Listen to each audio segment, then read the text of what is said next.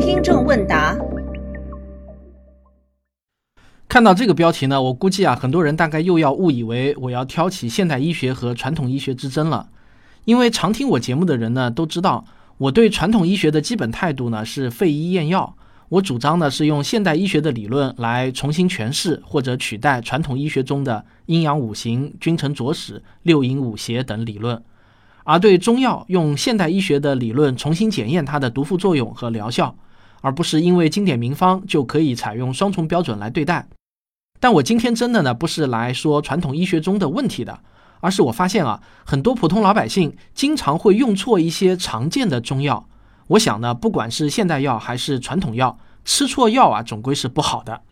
那为什么突然想做这期节目呢？因为前两天发生了一件事情，让我觉得呢特别有感触。前几天啊，我侄女来我家住几天，早上起来后呢，她就希望我能够去给她买几瓶藿香正气水来喝。我问为什么呀？她说她中暑了，感到浑身无力，头很晕很晕，喝了藿香正气水就会好。之前呢都是这样的。那我就跟她说啊。中暑的症状可不是你这样的，藿香正气水也不能治疗中暑。如果你确实感到不舒服的话呢，我们还是去医院检查一下，不要自己随便买药吃，吃错药对健康是最不利的。但是我侄女呢，坚持称自己是中暑，我怎么也说服不了她。那从这件事情我就发现啊，很多人对中药存在的误区可能比现代药还大，所以呢，我就很想做一期节目来谈谈藿香正气水。首先呢，是第一个问题。就是藿香正气水到底能不能治疗中暑呢？我想让中医自己来解释是最有说服力的。首先呢，我们来听一下北京中医大学主任医师郝万山先生是怎么说的。这本书里记载的藿香正气散包括了藿香、大附皮、白芷、紫苏、茯苓、半夏曲、大枣、白术、陈皮、厚朴、苦桔梗、炙甘草和生姜，共十三味中药。啊这样的话，它就起到了外散风寒、内化寒湿的作用。嗯，所以它是一个治疗夏天的外感风寒啊、内伤寒湿的、上吐下泻的、身啊发热头疼的一个很好的方子。因为它以藿香是一个领头的药，所以它叫藿香。嗯，这个方子就用藿香来命名了。这个好理解。那正气。我们应该怎么去理解它呢？这个正气呢，在这里应当理解为啊，纠正不正之气啊。这个正是纠正的意思。那我们再来听另外一个网上比较热门的中医知识讲座的自媒体节目是怎么说的。我们这一讲的题目是啊，藿香正气水相当于四十度的酒，不可治疗中暑。生活当中啊，不少人误认为藿香正气水。是解暑特效药，其实呢，这是一个误区。人们俗称的中暑，一般是由于高温、剧烈运动、大量出汗而后出现的肌肉痉挛。最严重的中暑啊，称为热射病。从中医角度上来说呀，中暑是因为暑热内侵，治疗应当是以清热泻火。养阴解暑为主，而藿香正气水具有辛温解表、散寒除湿的功效，属于温热药，根本就不适合治疗中暑。那么，什么样的情况可以使用藿香正气水呢？你比如说感冒，寒湿为主是可以服用的。所以说句实话呢，不论是中医还是西医啊，就根本找不到说藿香正气水能治疗中暑的。那为啥在老百姓中会广为传播呢？关键原因在于啊，藿香正气水的说明书上面有这么一句：可治疗夏伤暑湿所致的感冒。那对于这个误解啊，有一个叫大熊猫中医的老中医啊，就讲得很清楚。我们来听一下。藿香正气水是我们在。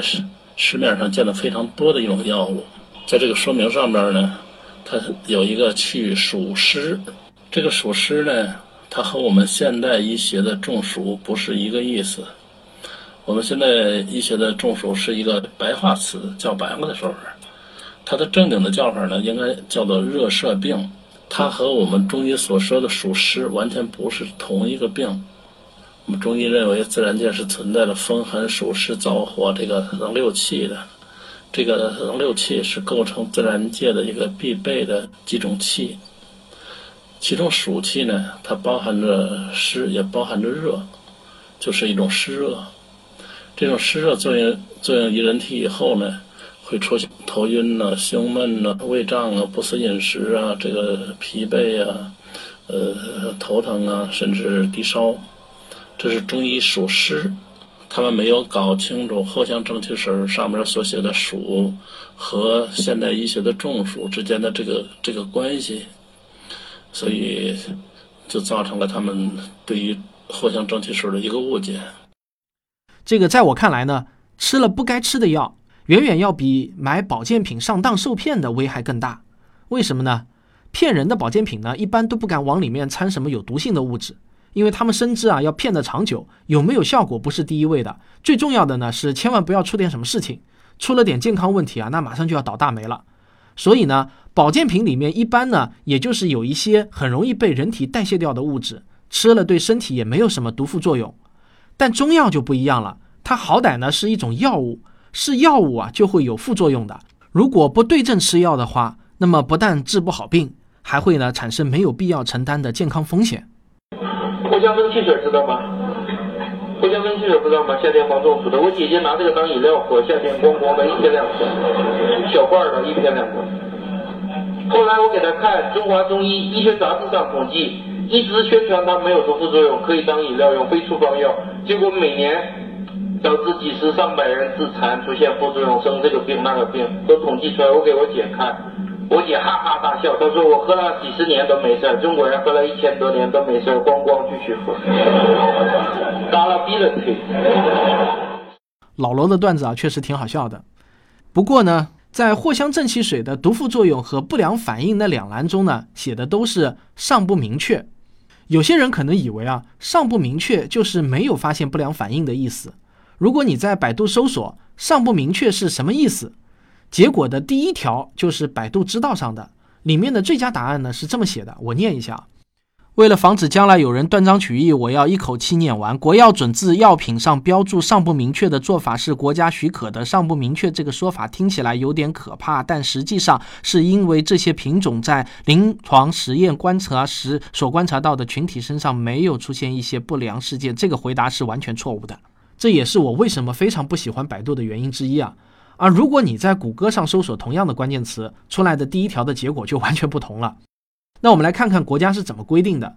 这个标注的法规呢是国药时间二零零六二八三号文件，关于印发中药、天然药物处方药说明书格式内容书写要求及撰写指导原则的通知。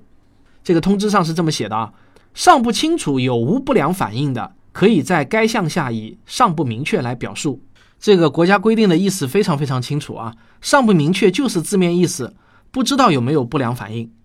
但是呢，藿香正气水的成分中确实有值得我们警惕的东西。首先呢，最需要警惕的就是酒精了，还不是一点点酒精啊。藿香正气水的酒精浓度呢是百分之四十，相当于四十度的白酒。要知道，四十一度的白酒那就算是高度白酒了。所以呢，喝了藿香正气水开车啊，那铁定是酒驾了。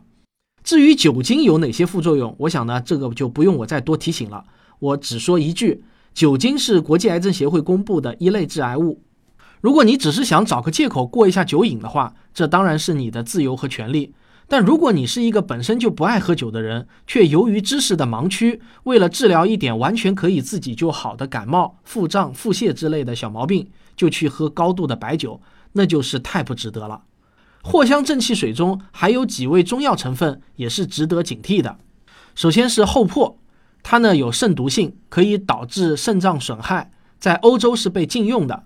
厚朴含有木兰箭毒碱，可能呢具有箭毒样作用，可以引起心动过速。另外呢还含有一种叫生半夏的植物，这个的学名呢是天南星科植物半夏，它也可以导致肝肾功能损害。生半夏是医疗用毒性药品管理办法附录的二十八种毒药材之一。另外还有一种叫大腹皮的，它是棕榈科植物槟榔的干燥果皮，又名槟榔衣。化学成分呢是含有槟榔碱，国际癌症协会把槟榔归为一类致癌物。我估计呢，有些人可能会认为它们所含有的剂量都非常的微小，不足以惧。但是大家千万别忘了，一般来说呢，肝肾损伤是不可逆的，它是会长期累积的，损伤一点就是一点。这种损害呢，和那种不会累积、能被代谢掉的毒素是不同的。我们呢是要尽可能的避免的。我们有时候啊，不得不用一些有毒副作用的药物，那是迫不得已、两害相权取其轻的选择。但是呢，藿香正气水说明书上治疗的那些小毛小病，真的不值得我们冒着肝肾损伤的风险。所以呢，我的结论是啊，如果症状不对的话，喝藿香正气水就是吃错药了，绝对不该喝。如果症状与中医的观点相符，我也认为不该喝，因为那些啊真的是小毛小病，与冒的毒副作用相比的话，真的是不值得的。好，感谢大家的收听，我们下期再见。